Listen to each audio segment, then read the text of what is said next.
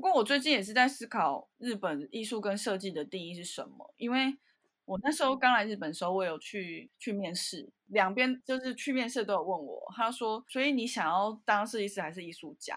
然后那时候我就有点呆然，想说，哦，好像没有人问过我这个问题，那我到底是想要做艺术还是设计呢？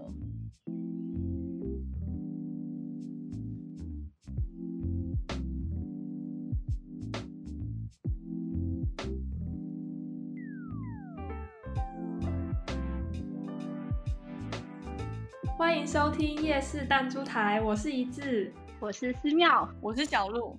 没错，我们今天呢邀请到的是小鹿。在我眼中的小鹿呢，其实就跟他创作的一项作品一样，You don't have to be anyone else。小鹿他现在是驻日自由设计师，同时呢，他也有他自己的工作室。除了接设计案子之外，他在自由创作玻璃艺术品的同时，他还会开设经济工作坊哦。所以今天。我们非常荣幸可以邀请小鹿来跟我们分享。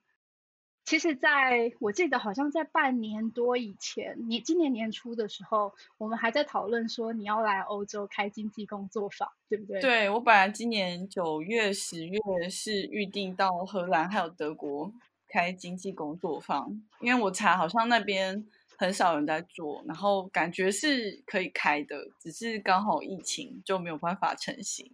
对，就非常不幸运的，我们场地也在询问了，然后突然疫情就来了。对啊，而且因为经济本来，嗯，可能学一次要，比如说花一一两个月，然后分好几次，然后我还为了荷兰还有德国，就是有稍微研究一下怎么样让一两天就可以学完，结果 没有办法用到。对，嗯，我其实不太知道经济是什么，我只知道好像是呃一些艺术品，然后上面有金。金色的东西哦，经经济是就是嗯，其实它可以用在很多材质上，可是，一般听到的经济，大家比较会想到的是放补补破掉的陶瓷或是玻璃。那有点类似，就是破掉陶瓷，你用那个蒸蒸漆，蒸漆就是所谓我们不是有漆器吗？漆器就是用漆去把呃木头外面涂上一层漆，然后好几层让它变得坚固。可以耐酸碱、耐高温，哦、然后经济就是用那个蒸汽把呃陶瓷粘在一起，粘回去，然后再粘着的部分，它不是会有一条线吗？那条线最后用金属粉去装饰它，这是就是比较一般的经济。然后那是传统的经济，但是现在也有新的经济，就是它是用比如说合成的胶、新的呃化学的胶把它粘起来，然后最后一个步骤它也是用化学的胶撒金粉去装饰它，哦、也是有这一种。差别在哪里啊？为什么会演变成新的？差别就是，呃，以前的做法是用漆，就是用树树的汁液就是漆嘛，啊、真的、哦。那新的做法就是他们是用 A B 胶，或是类似那种你知道胶类，就是比较人造的，插在这里。对，但我我那时候也是有点想说，到底要学哪一种？但后来觉得说。还是喜欢全部都用自然的素材做，因为这样万一哪天世界末日，在荒岛上，只要有漆树，我就可以补碗。就是首先你要先带碗去，就是如果有破掉碗漂流到沙滩上，我就可以啊，有漆树，怎么这么刚好？我就画几刀，然后那个漆就有漆树的那个汁液就留下来，就用那个漆树汁液补碗，这样只是我个人的的 fantasy，可是其实也不会有这个状况。好有价值的生存技能，可是，一开始我相信你应该不是为了这个去学的吧？一开始只是说，因为其实我很久以前就有好几次就是喜欢的碗盘或者是杯子破掉的经验，可是小时候破掉了，你就顶多拿三秒胶去粘，然后也不会好看，就还是会有这个裂缝在那里，然后就一直把这件事情放在心上。那我去荷兰念书的时候，因为作品需要，我就有查一些资料。然后就查到经济这个技法，那这个技法是只有日本，就是它的源头是日本。虽然说七艺的源头是中国，可是经济的这个技法，不知道为什么就只有日本，就是一开最开始是日本这样。然后他说他在荷兰想学，可是哎，就也没有办法学，所以我就一直放在心里。那回到台湾之后，其实台湾有一些嗯奇艺教室有在教经济，但是那就有点贵，就是要上万那种，然后。刚回台湾没什么钱，想说啊，算了，就就也放着。是一直直到我到日本来，突然就是闲闲空下来，才想说，哇，我来去学经济好了。才那个时候才终于有机会可以。对，对没错。经济是一个很自由的工艺，它并没有很死严格的规定说这个地方一定要怎样，这个地方一定要怎么做。就真的是，假如说十个经济师好了，可能就有十种做法，所以真的是可以。真的哦？对对对，他不是，就他不是，嗯，他没有死规矩。我觉得有可能是因为经济到目前为止并没有一个像日本。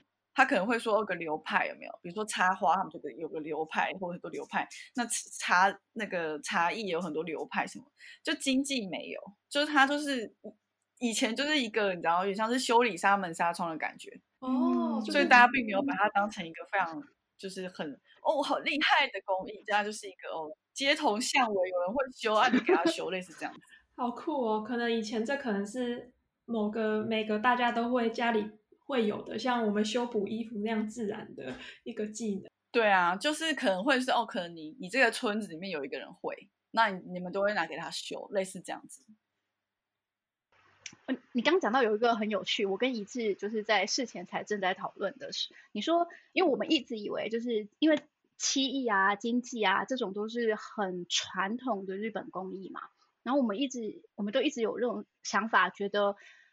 既然是它很传统，然后又要加上它在日本，所以我们一直觉得它会有既定功法，嗯、就是日本的那种第一步、第二步，然后你学习的过程一定要完全按照它做。然后我们就想说，那你在荷兰受的教育，以我们对荷兰风格的了解，它感觉都是自由让你去探索，然后你给你给你的创作定义，它不会去受限，说你一定要怎么做，是是这样子的吗？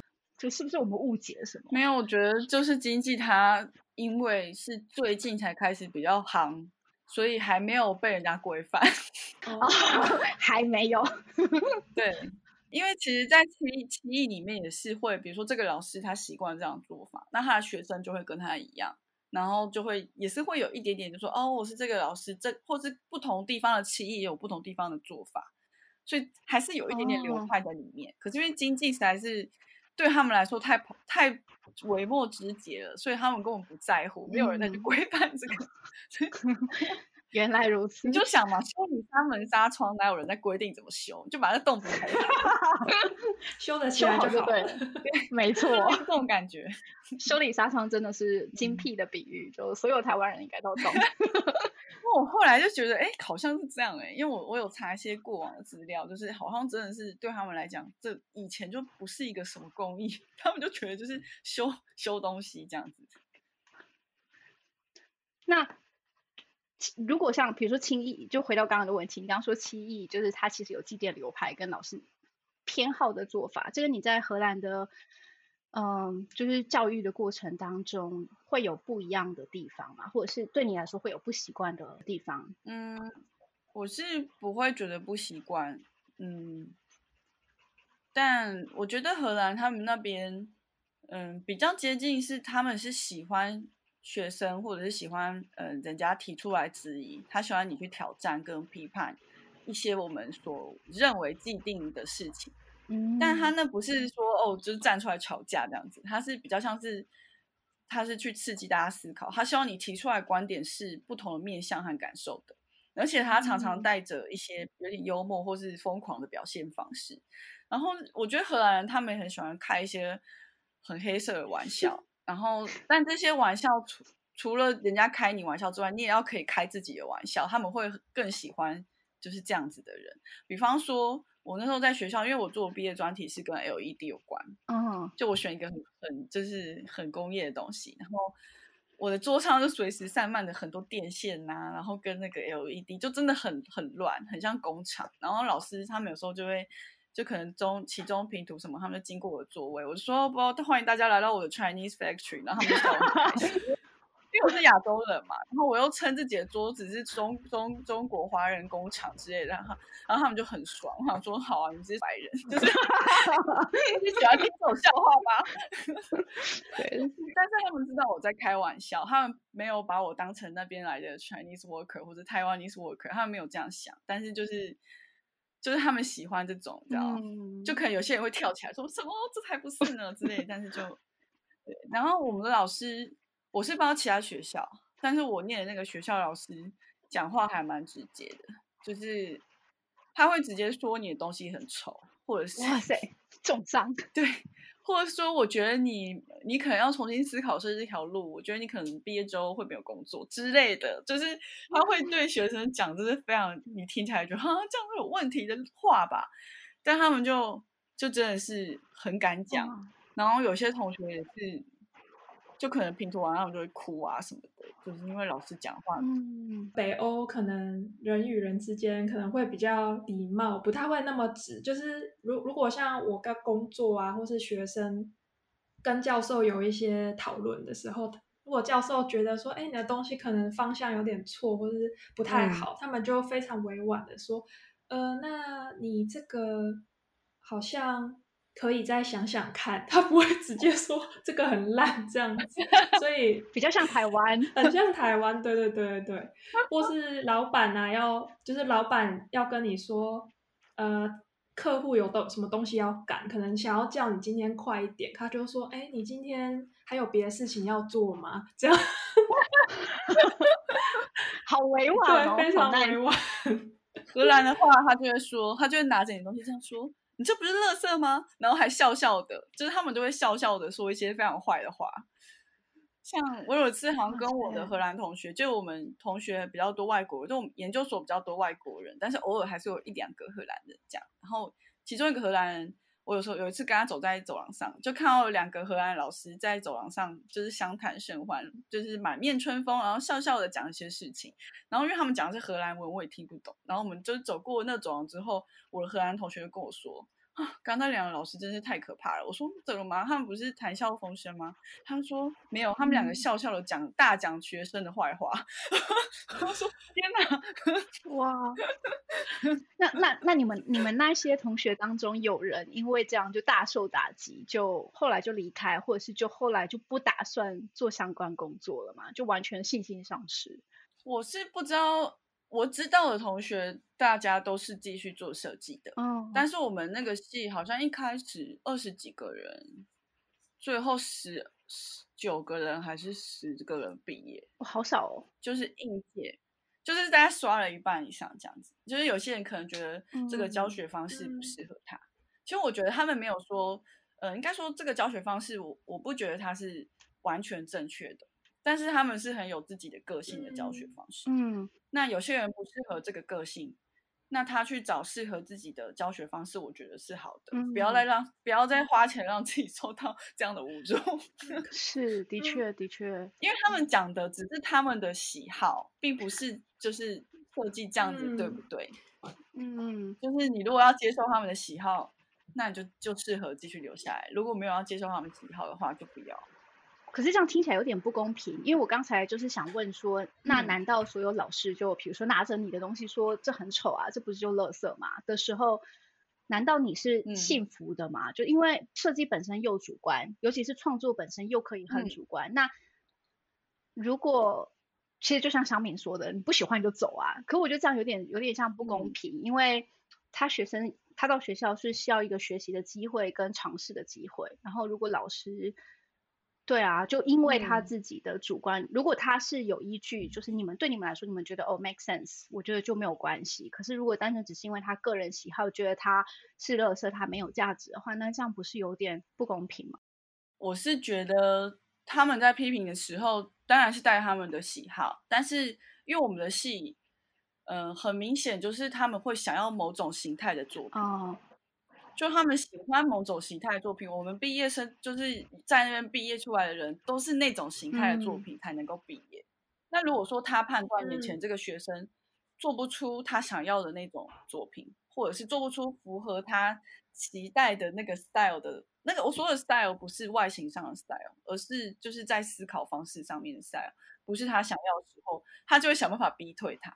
嗯嗯嗯，因为他就不想要让这个人从这边毕业，因为不符合他想。嗯他想要训练出来的思维，对，就类似这种。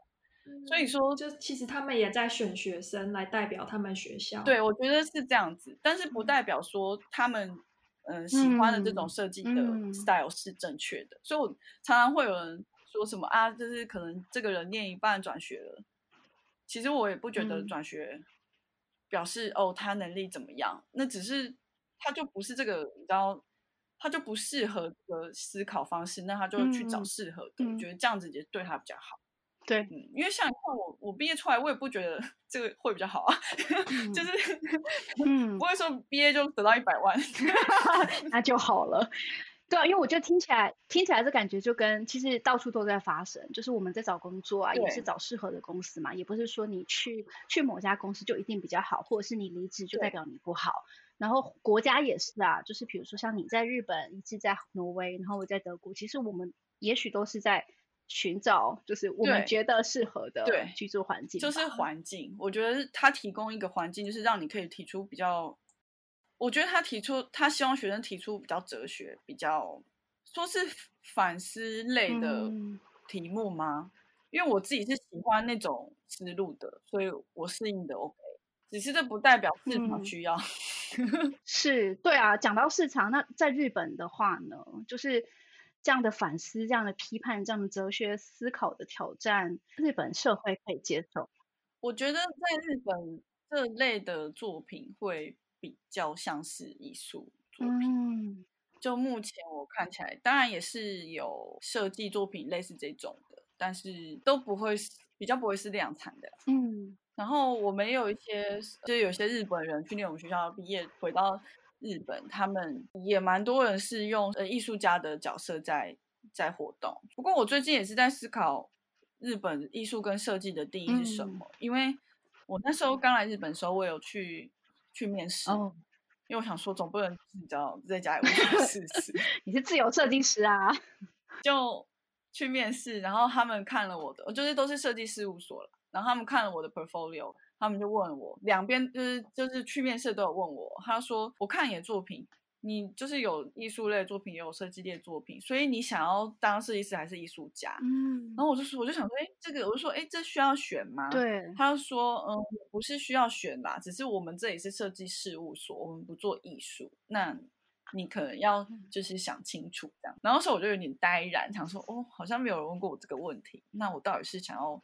做艺术来设计呢？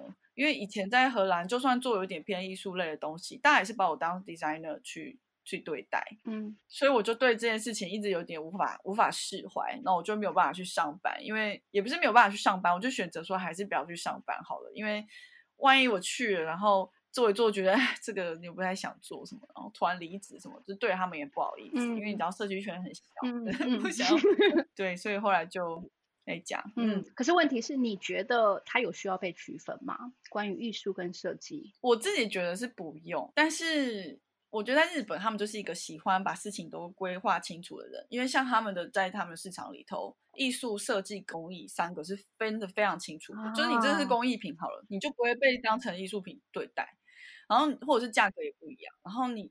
呃，你是艺术品好了，那你跟工艺品就它就不会在同一个栏位，它没有什么什么哦，刚好在中间这种没有没有，他们就是一定会分很清楚，这样没有灰色地带。我自己感觉是没有。嗯，我去看你的那个网站，你会很在乎一些，比如说材质啊，或是角色，它保有它自己原本纯粹的样子。嗯。其实我还蛮，就是像你有做一个呃铜镜嘛，嗯、然后你把那个铜的材质变得很像镜子，嗯、然后还有另外一个是呃，你有想到说用电线，但是你会想说要怎么把它很自然的表现，让它变成是作品的一部分，虽然它可能只是呃其中一个配角这样子，嗯、所以我还蛮好奇说你的生长过程中有什么东西是。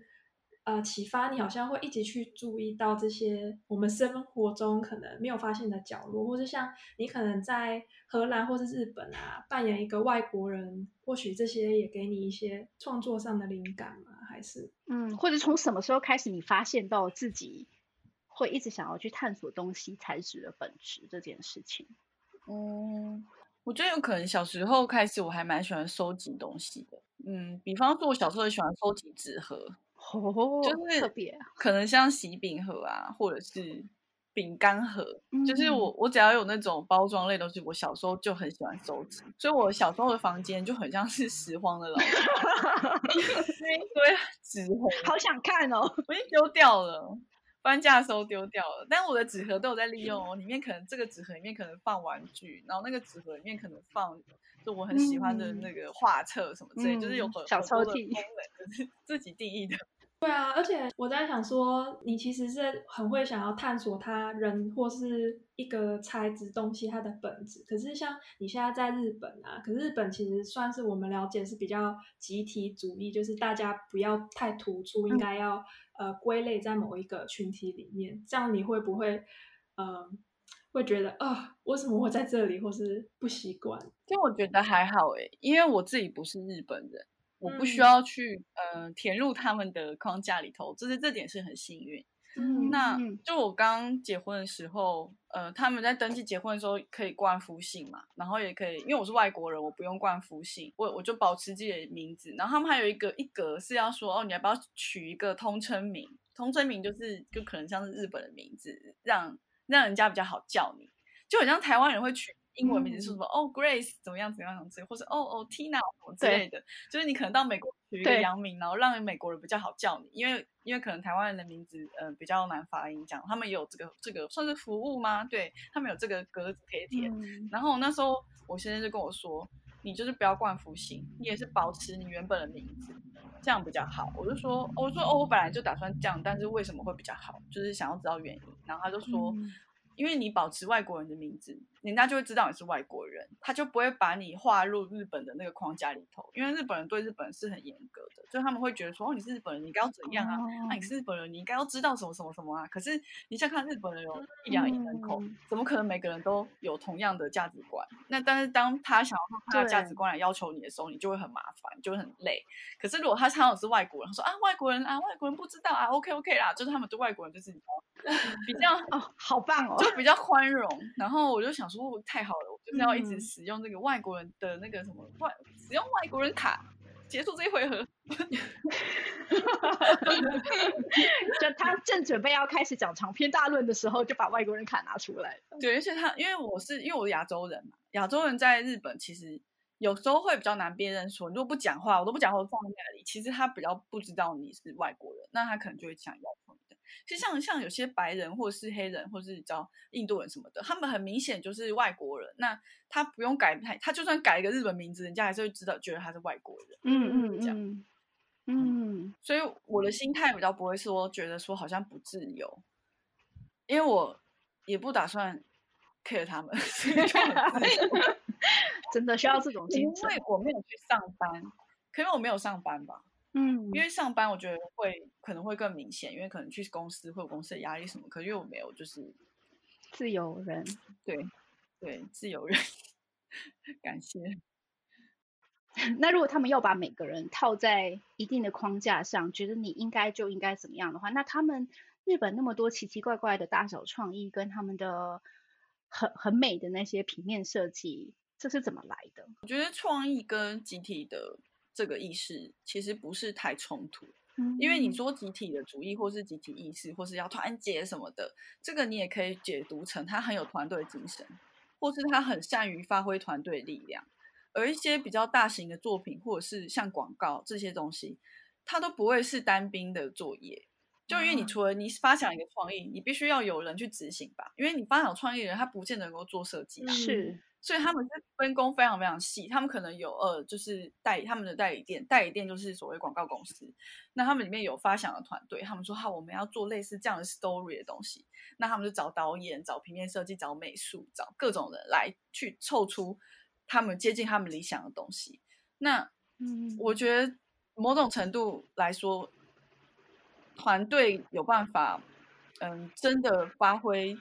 他们的实力跟这个集体主义可能也有点关系，所以这就是我觉得也是双面刃吧。就他他嗯，呃、抹下个人色彩的那一瞬间，可能也让他们的团队更有力，就是这样。哦，第一次听到这种解读，哎，对啊，好特别。我我自己的感觉啦，嗯、因为我我身边有在做平面设计的日本人，然后有在那种公司上班，然后在广告公司上班的人，然后我的感觉是他们。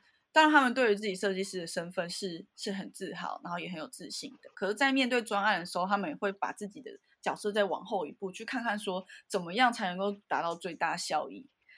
嗯，然后往往也是可以做出好的作品。嗯，我觉得有些人他是希望可以被当成日本人对待的，有比较 privilege 吗？还是，嗯，就他觉得这样比较比较可以融入当地的，比如说交一些当地的朋友，然后确实比较可以跟当地人交流，或者是得到一些资讯什么的，也没有说不好啦。嗯、因为如果说今天那个人他可以接受呃日本人这些规矩，他也很乐于去呃。不是说服从，他也很乐于去，你知道入境随俗的话，其实这不会是什么问题，因为你到每个国家，本来每个国家他他们有他们的习惯，去去呃符合他们的习惯，我觉得是正常的。嗯嗯，但我觉得可能性别也有差吧。嗯、我觉得女生女性在日本是真的有一些比较辛苦的地方。嗯，刻板印象我自己是没有。嗯，就他们对女生的女生会有一些，比如说他觉得。女生生小孩之后，你可能你必须要对家庭有怎么样的付出啊，然后他们会很习惯的把对家庭的付出直接覆盖在女性身上。嗯、可是这个是现在的世界潮流，并不是说只有女性需要对家庭付出嘛。假如说你有家庭，本来就是两个人或是更多人要付出的事情，嗯、所以这点我觉得日本确实是还在你的还在进化嘛。嗯、那这在你跟室友的沟通过程当中，没有没有不会有问题吗？就是你们。怎么去协调这样观念的不一样？嗯，因为我我室友，我室友就是我先生啦。我先生他其实不是不是很传统的日本人，所以应该说他的想法很多都蛮开放的。他不会觉得说哦，我们日本女生都是这样，所以你应该要怎样？他不会这样想，因为我本来就不是日本女生，而且他也不希望说把一些他觉得不好的日本观念。加在他自己家庭里面，所以就、嗯、我我真的是蛮自由的。那唯一有一个我自己觉得比较感受深刻的是，之前不是疫情嘛，对，然后突然大家都在家工作嘛，那那时候我室友也是每天都在家工作，然后他的习惯就是哦，早上问我早餐呢啊，中餐我中餐呢，晚餐我晚餐呢，然后。平常他如果不在家，我就是弄个晚早早餐，然后晚上他可能不见得回来吃，他回来时我在用，就我可能只要准备两餐，那我自己要怎么吃随便这样。但他现在、嗯、那时候他就每天都在家，然后三餐都问我，我想说，哎哎，所以我要煮是吗？然后我就一开始讲，因为你知道台湾人比较奴嘛，就觉得一讲说要吃什么，我就不想说去用，然后就开始用用，然后大概用了两个月，我就开始越来越暴躁，我觉得说哈。为什么吃的都是我用，我又不饿，他还要用吃的，然后我又不是很喜欢煮菜的，然后我们家又只有一个炉，就是只有一个然后生活的那种炉，所以我如果要煮个两菜一汤，哇，那简直是大工程啊！真的，就 煮好放旁边，煮好放旁边，很麻烦。然后就突然有一天呢，我的右耳就有一点听听不太到，就很像 搭飞机，有没有？搭飞机是有那种气压的感觉，你就觉得好像右耳好像。听不太到，有点耳鸣这样子。嗯，然后我就去看医生，然后测听力什么的。医生就说你的听力没有什么问题啊，你可能就是压力吧。然后就开一些药。嗯，然后回去我说压力有什么压力吗？因为我我觉得我个性就是我还蛮开朗的，所以嗯。有时候压力有，但是我自己没有感觉到，会是身体反应出来。比如说我之前会圆形吐什么的，就是我自己觉得没有压力，可是我身体觉得有压力这样。嗯，那我就有点不不知道说该从哪里开始着手。那那个我那药吃了一个礼拜，我还是持续的有在准备三餐。然后那个周末呢，我突然呢站不起来，就是除了耳鸣之外，我还头晕。就是你可能动一下，你就觉得哇，天旋地转啊，站不起来，好严重。对，就有点严重。然后我先生好像就觉得说，哎，可能是煮饭让你太辛苦了。对，因为公司 我也有抱怨几次，我就有有几次我就是很不爽，我就说为什么都我煮，不要煮就讨厌煮，然后我就有讲一些比较情绪化的话，然后他自己可能琢磨琢磨，觉得说应该是煮饭造成我的压力，所以他那次我就是病到站不起来，他就跟我说，好了，你可以不用不用设米三餐，也蛮有慧根的。对啊，他就说其实真的不重要，我饿我自己去买吃的就好了。然后他听到他那样一讲，我就嗯。好了，我就好了，不药而愈，好强哦！瞬间站起来了吗？没有，那一天就可能早上头晕，然后中午中午就是比较好一点，我就有去看医生，然后回来之后，他就跟我说，嗯，就可以不用煮饭，然后在下个礼拜我就就好了，就没有再这样。对，然后所以我现在就是啊，得到了不用煮饭的免死金牌，哇，爽！哇，外国人卡，其实也是外国人卡，就是病病卡，使用生病卡。所以你当初是因为因为爱，然后去日本吗？对啊，原原本，但我原本没有想要这么快结婚，因为我那时候在台北就是接案嘛，然后其实也都自己租房子，就是过得也是安安稳稳的，朋友也都在台北啊，很开心这样。嗯、只是有一天我住处就是招了老鼠，啊、就是突然有老鼠降临我的房间，然后在我的。棉被啊，到处大便，然后我就吓坏了，我就我就火速的搬离那边，然后我想说，啊，不然就借机来结个婚，因为他 其实很早之前就有求婚，然后只是我就一直没有说，嗯，来结，我就说啊，你要现在吗？在之后再晚一点啊，没有那么想那么快结，然后他就说可以啊，反正他随时都可以，然后那时候因为我搬家。就我搬离了喜欢的住处，就突然觉得好像在台北生无可恋，我就说不然来来结婚，我就搬去日本。居然是因为老鼠，就从那时候开始。对，好强哦，老鼠他放的吧？对，他还说其实那老鼠是他派的。希望大家不要学这招，用老鼠逼婚。老鼠很夸张，他把我的盆栽都吃光了。天哪，真的很饿。从哪里掉进来的啊？它应该是从我天花板下来的，可能已经藏在那边很久了。对，它其实一直以来都在那边走来走去，我就可以晚上可以听到老鼠的那个脚步声跟那个吱吱吱的声音，但它都没有下来过，我就觉得好像没事。我就住了一两年，然后突然有一天，你也蛮勇敢的，就我是听到声音，我就觉得还好啊，就是你知道隔壁邻居的感觉。你真的好勇敢！我记得我有一次，我有一次也是在台北租房子的地方，可是因为我超怕小强，所以我就是看到，就是在洗澡的时候，疑似就是眼角好像看到一个黑黑的东西快速跑过，嗯，然后我也没有办法，之后就没有再再也没有看到它了。然后我那天晚上就不敢睡觉了，因为我很怕我睡觉的时候，它如果都跑在我脸上玩耍怎么办？或者是钻进来我配自己，想象力很丰富哎、欸。对，所以我觉得你很勇敢，就听到声音还就说：“哎、啊，这邻居吗？”听到声音，对，因为他都没有下来过，我就自以为没事。但是我发现他们下来那天，就是他们在我被子里面大便啊，到处大便的那一次。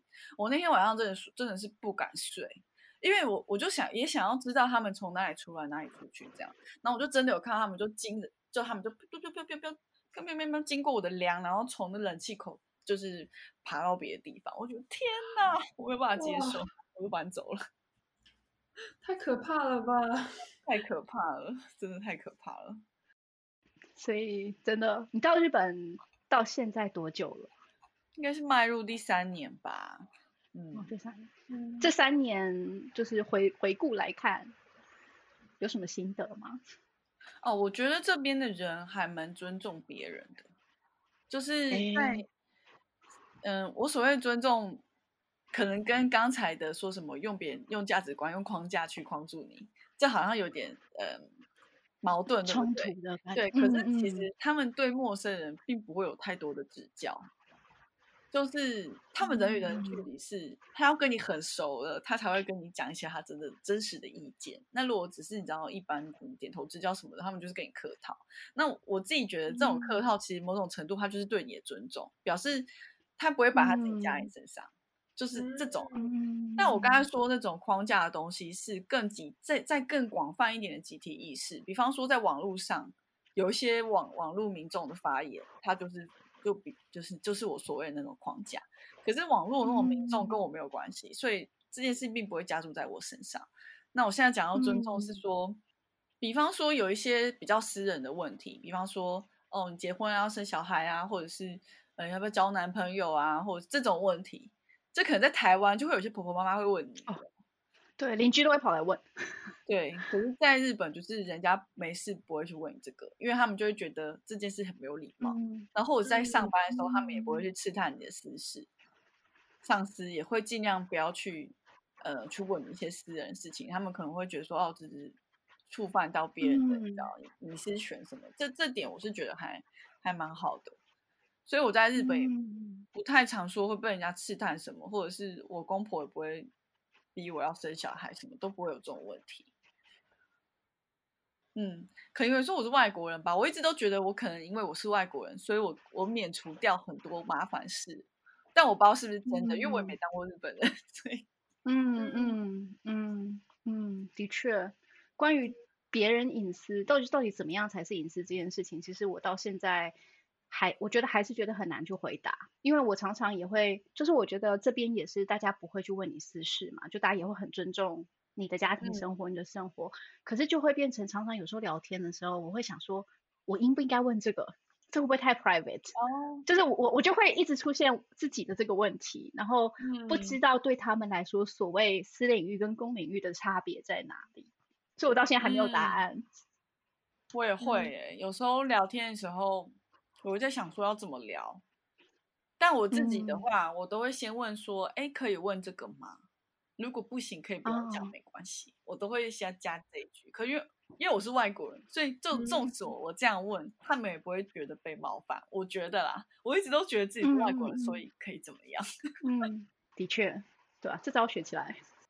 嗯，所以可是这样一方面，可能像日本给人的尊重，就是像不会说太探究个人的隐私这样子。可是会不会一方面也是社交上会不会更？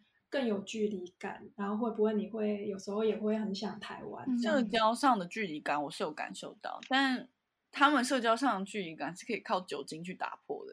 就是你真的，就真的是他们真的是那种要一起喝酒才能够麻吉麻吉的人，还蛮多的。可是因为我没有很喜欢喝酒，所以我结交的就是日本朋友都是比较不用喝酒就可以聊天的那种。嗯。但很少啦，我日本朋友非常少，就是真的是要呃对彼此有兴趣聊得来，日本朋友比较少。嗯嗯，可能因为我日文上也没有到这么好，然后加上我觉得长时间讲日文很累，因为我在家已经都一直讲日文，嗯、然后我出去如果跟朋友之间还要讲日文，我就觉得哦，在家的这位朋友就已经 就够 了讲很多话了。听起来日本跟呃西方文化其实真的蛮像的，就是对于私领域，对于、嗯、呃喝酒聊天这件事情，嗯、他们也是每去每次就去喝酒嘛，然后你常去喝酒你就熟了。对，真的是这样子。加上我我跟室友真的因为现在疫情的关系，很常在一起，非常紧密的在一起，紧密的日文听力听说 训练，好密集班，疫情密集班，对。而且，因为他是一个很喜欢聊天的人，然后我们每天都会聊天嘛，嗯、那他就会哦，比如说他看到什么东西，他跟我分享啊，然后有时候真的讲的很长，然后我又不能又不能表示无聊，或者是，然后通常都是有趣的啦，那我也不能嗯啊啊的敷衍他，我就还是要用日中讲些什么。听听，然后呃，哎，这这里可能可以问个什么问题，然后就还要问个问题，不要让他觉得说好像我都只有嗯嗯嗯，说的是那不能这样子，好好辛苦哦。但我我觉得很好，因为至少我可以从他那里得到一些你知道日本的观点呐、啊，或者日本的时事。就是从他那里听到，我是觉得还蛮好的啦。嗯，你你会跟他聊，就是你觉得价值观、日本社会发生的事情的一些个人意见吗？就是身为一个外国人，会会。其实我我觉得他也是喜欢有外国人的观点，所以我们在一起是很很平衡的。因为他的个性其实也是奔放的人，所以在日本社会里面，他有时候也会觉得很压抑。但是因为跟我一起，我就。我就不是很，我不在乎日本的框架，就纵使我在这里，嗯、我知道很多人来这边都想要入境随俗，就是尽量让自己日化一点。可是我就是觉得，嗯、啊，我就我就台妹啊，不不然嘞，就是、嗯、我比较没有羞耻心，就常常他还会替我捏把冷汗，说，哎，你你这样子就很这样很很，我有时候在路上可能会唱歌，就是小小声的，说是唱跟那个便利商店的声音，便利商店会有音乐嘛，我就会跟着哼歌，然后他就说。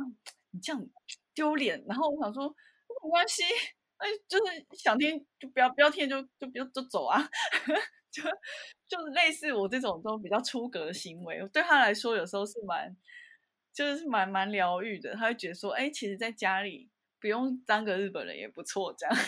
嗯，完，他可以小小的那个小天地休息的地方，对他来说啊。哦，我还有一个感受非常非常深刻的，就是这不是荷兰跟台湾，是台湾跟日本的。就在台湾，我觉得我从小受到的观念就是你要把这件事情快速的解决，快速能够快速又正确的做完就是好的。但是我来日本之后就觉得，好像身边的日本人的想法不是这样子，就他们会觉得说你不用快，你就是把事情做得好，然后可以的话做得非常好，然后、呃，好之余呢，你也许还可以研发出别的东西，让这个好呢是延伸出别的好，这是他们期待的。他们比较快，他们没有在追求快，至少我身边的人啦。然后，其实这跟他们的工艺，我觉得也很类似。他们工艺，他们宁可就是做慢慢的，但是他们要做的很细、很完美，这是他们想要。可是，在台湾不就是啊，尽量多就是要多又快，这才是我们要的。所以。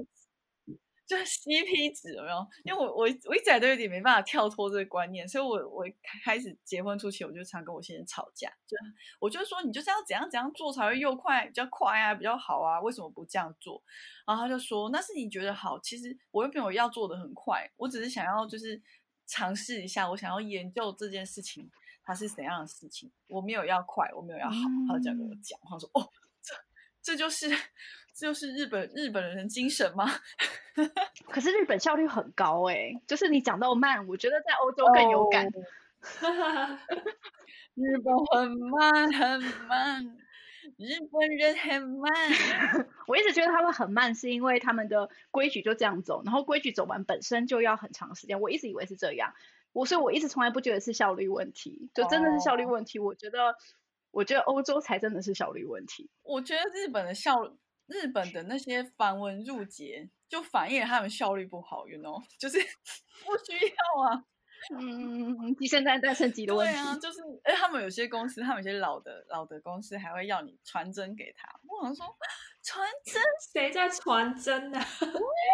有有有，最近那个疫情不是说才刚用电脑嘛？之前都是用传真的。日本的疫情回报，我傻眼，然后。而且真的非常非常多的公司，就是算是公，我觉得他们传产类真的蛮多公司。然后我有时候就会不可思议的跟我先生抱怨。然后我先生，因为他原本之前就是在类似 IT 类似 IT 的产业，他就是说，他就说我已经放弃了，我连抱怨都懒得抱怨了，这样。然后就 好放很开，因为常常还会收到那种你 email 跟他沟通，他说好，那你这份资料可不可以 fax 给我？我说 what？email 不行吗？傻眼哦，类似这种层出不穷。我之前在挪威的那个鱼市场打工啊，哇，好酷！然后我有日本同事，然后我们就是暑期打工这样子，然后我们就是要切那个葱，像台湾就是效率嘛，然后。我就看到很多客人在排队，我就切很快，然后葱都粘在一起，但是我就不管了，就给它切下去就对。然后我的日本同事就很就觉得很傻眼，然后他就要自己慢慢的切，慢慢的切，要切到每一个葱都非常的完美，一样的短，一样的长度。然后我想说，客人都已经在等了，对，就是这样，嗯、就是这样，没错。这句话是开场了，对，可是。对，我我也很难跳出这个 CP 值的想法。可是关于效率这件事情，其实我我还是我到现在还是保持着非常怀疑的态度，因为我不知道到底有效率是不是真的是坏事。嗯，譬如说我之前去在德国的一般的诊所，就像台湾的路边自己开的诊所去看医生，你说要预约之外，你进去了之后，你先登记报说好我来了。然后他就会叫你到候诊室等，他先叫你填资料。如果你是第一次去，填完资料，然后填完那个什么资料保密协议，就德国的关系、哦、之外，你拿给他，你拿给他之后呢，他就会说你再去等。然后这时候呢，你就你就不知道接下来会发生什么事了，因为你可能快的话，你可能等五分钟会叫到你进去看，然后慢的话可能等二十分钟，因为他们可能不小心忘记了，就是你完全可以想象他们在他们柜台那边的流程，因为他们可能有两三个人在负责 operation。就是你看到医生之前的所有 operation，跟医生之后的呃领药啊，还是拿单子啊之类的，所以中间就是很多的，就是问号问号，你就坐在那边，然后产生一堆问号，然后你也不知道接下来要找谁，接下来要干嘛。然后他们也不觉得这是效率，他们就不觉得这是问题，因为他就觉得说有啊，我已经有 take your case，就是我已经拿了你的案子，那总会轮到你嘛。我们今天关门前，我就是要把这些处理完啊，那我们慢慢用，就是。我觉得医院那个，你可能还没倒在地上，他就会觉得你可以。嗯，真我真的这样觉得。可是那一次很吓，因为那次我是去检查视网膜，就我高度近视，然后检查视网膜要点散瞳剂嘛，嗯、所以我先进去看了一次医生，嗯、出来医生就说，哦，等一下会有护士帮你点散瞳，然后点完散瞳要点要等二十到三十分钟，再给医生看一次，因为你要等瞳孔放大。所以我那时候就出来之后，我就在那边等等待二十分钟，然后没人来给我点散瞳。然后我就跑过去柜台跟护士说，呃，医生说要帮我点散瞳，然后他就说，哦，等一下护士就过去了。对，然后过没多久，护士终于来了一个，帮我点是别的，我以为他们有沟通，他来了帮我点，点完之后呢，五分钟后，另外一个护士又拿着那个散瞳剂来了，然后我想说，呃，我已经点过了。然后他就说，哦，好，点过了就好，那你等一下，我再来帮你看你瞳散了没，才能再看医生。然后我忘记等多久了，他们才来帮我看，说，哦，好，你可以了。然后我又再等了一下。才看到医生，所以我那一次在眼科大概待了三个小时，就为了检查眼睛。我靠！对，所以我我觉得对对于效率这件事情，我常常就是很无奈，因为我觉得你明明只要多做一点点小事情，你就可以加速很多效率跟就是客人在等这件事情的体验，就是冲的冲的体验。可是他们不觉得这是问题，因为他觉得你就是会看到啊，而且我们已经有就是我们手上有你的案子了，不需要急啊，反正我们总会处理他的。你人太好了，你人太好，要是我就一直站在柜台，直到他过来把我点为止。可是我那我那一天离开的时候，我就暴走了。对啊，我就带着一堆气离开，就是就是满肚子气，然后无处发的感觉。因为他们也没有对你怎么样，然后他们也没有做错事，然后他们也看起来很忙。我觉得这就是重点。他们明明看起来很忙，可是到底都在干什么呢？我觉得这才是所谓的效率的问题啊！啊，哇，你很你也算很有耐心，还等了 三个小时。哎、欸，没想到德国人会这样哎、欸，我以为德国人都是你知道吗？没有，我觉得我觉得真的去到很多地方，你就会颠覆你原本的想象。我不知道日本会不会有这样子，就是你会有一些既定的假想，可是去了之后，你就会有颠覆你假想的地方。嗯，有吧？我觉我觉得我听到要要 fax 给人家，我就还蛮破灭。嗯，最后请小鹿分享一下，就是你刚刚说的，嗯，你翻译的 YouTube 的频道，然后还有你的作品，最新作品，超可爱的作品，我上礼拜才看到。我呃翻译的 YouTube 频道叫做 Kinski 图书馆，经济图书馆。那打汉字应该在 YouTube 就可以查询到。嗯，那呃那个影片只有少部分有中文字幕，所以但是其实不用中文字幕，我相信大家都看得懂吧。就是可以去看看，多点击、多收听，还有可以就是 follow 叫什么订阅吗？可以订阅，然后再分享给你所有对经济有兴趣的朋友，嗯，增加点击率，让那个馆长能够多一点收入。好的，好的，因为馆长是免费在做这些影片，所以真的是很辛苦。啊、了解，好，嗯、我们再帮忙，我们把再把这个贴在我们的介绍里面。谢谢。另外一个呢？然后我最近的作品其实也没有到最近啦。这个作品其实是我刚来日本的时候，那时候有严重的自我认、自我价值焦虑 问题。然后那时候我就也不知道该怎么办的时候，我先生就跟我说：“你也不用勉强自己成为怎么样的人，你就你就做你自己就好了啦。”他这样跟我讲。然后我那时候就觉得哇，有一个人能够好贴心，对，有一个人能够告诉我说，你不用努力变成一个什么样子，你就是你现在这样就好了。我就觉得很很受到安慰，很疗愈。然后，因为我本来就有在做玻玻璃这个材质的一些专案，那在台湾我也有在玻璃工坊有做过，嗯、然后有去工玻璃工厂下单过，就是两种都有。但是因为我在日本我没有办法直接接触到玻璃工厂嘛，因为你知道这么大量我也没办法做，所以我想说那就先去玻璃工坊看做点什么吧。我在查资料的过程中发现，玻璃这个材质它物理性其实很特别的，就它虽然表面上是固体，可是它的晶子它晶子的那个结构方式其实是不是固体的，它是接近液态的结构，所以它所以它比较像是。晶质吗？应该说它的形态是晶质，它不是固态，它也不是液态，它是一个处在中间的状态。然后我觉得哎很有趣，它虽然是固态，可是看起来像固态，可是不是。所以我做一系列作品是，它是玻璃的，可是它表面上看起来是像水一样液状的一样，水水的样子，可是又是硬的。嗯，就它保持，嗯、我希望它表现的样子是它。材质原本的感觉，本质对对对。那那一系列作品，现在在台湾展览，应该到九月底吧，在新竹的春市。那作品之外，我也有做一小批，就比较小品的，但是也是类似概念的，可以追踪我的 IG still dash 哎 dash 吗？底线怎么讲？Underline, 底线就底线，底线。You are you, still you are you。乌乌鲁是因为圆吗？还是什么？没有，其实它是 You are you 的意思。You are 对对对。啊。Are you 的缩写。哦，我还想说，哎，奇怪。对啊，我还想说，哎，那什么什么日文字吗？这样子。没关系。对，我后来取完也觉得很后悔，想说应该没有人看懂。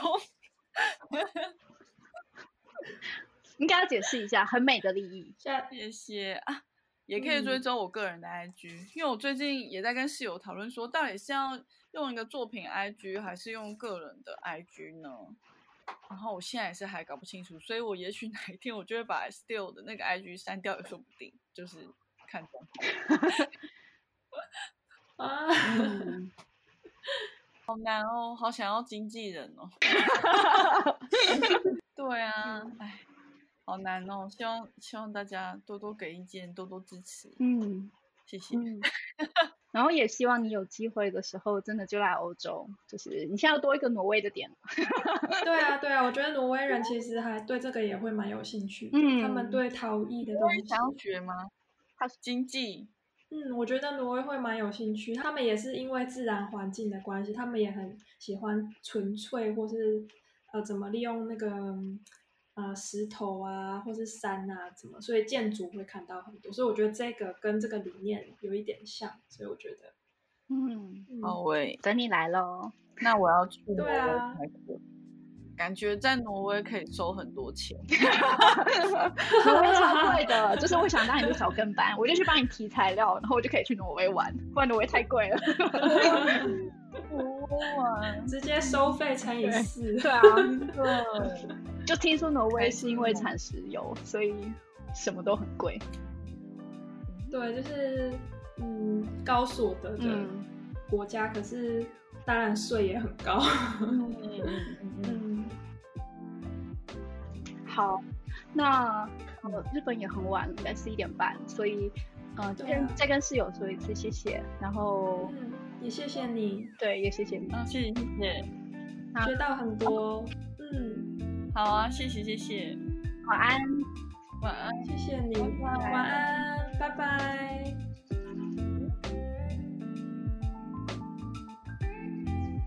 哎，是要挂电话吗？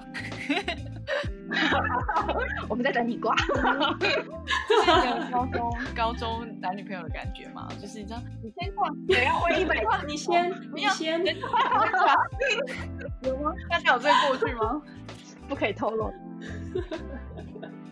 好了，我要挂了，我电话开到睡着，拜拜，拜拜。